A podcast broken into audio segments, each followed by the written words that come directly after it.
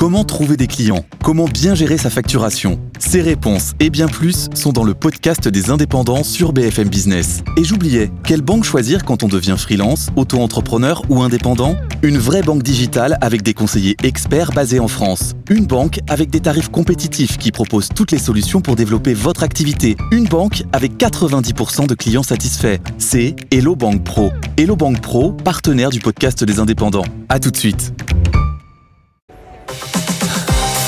BFM Business, BFM Crypto, la chronique. Je ne sais pas dans quel état on va retrouver euh, Anthony Morel à son retour à Paris. Oui.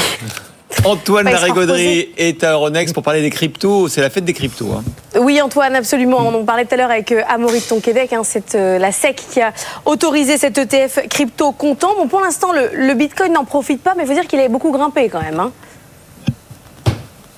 Oui, exactement. On reste vraiment autour des, des 46 000 dollars. Non, en revanche, ce sont les autres qui en profitent. hein. Ironie du sort, l'Ether monte à 2600 dollars, l'XRP à 60 cents et on a même le Solana qui en profite pour repasser à la hausse les 100 dollars. C'est vraiment une année euh, charnière du côté euh, des cryptos, on le disait, avec euh, cet événement majeur sur le marché, mais c'est aussi une forte année pour les amendes du côté des cryptos.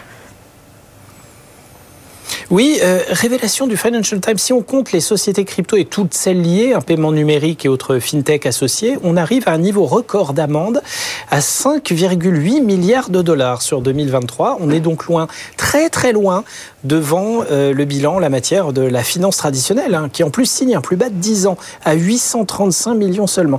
Là, on parle des pénalités infligées pour non-respect des normes en matière de lutte contre le blanchiment, manquement au suivi des comptes et divers types d'infractions euh, aux lois en matière de transparence et de lutte contre la criminalité. Alors évidemment, il y a au milieu du lot la gigantesque amende de 4 milliards et demi de dollars infligée à Binance.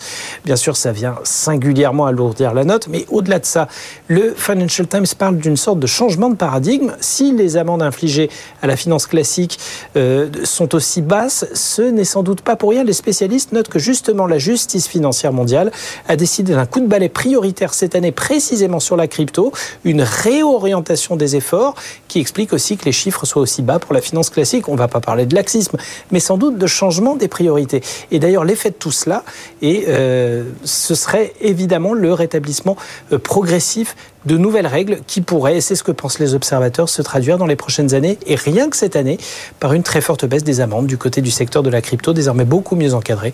Un mal pour un bien, en somme. Merci beaucoup. Antoine,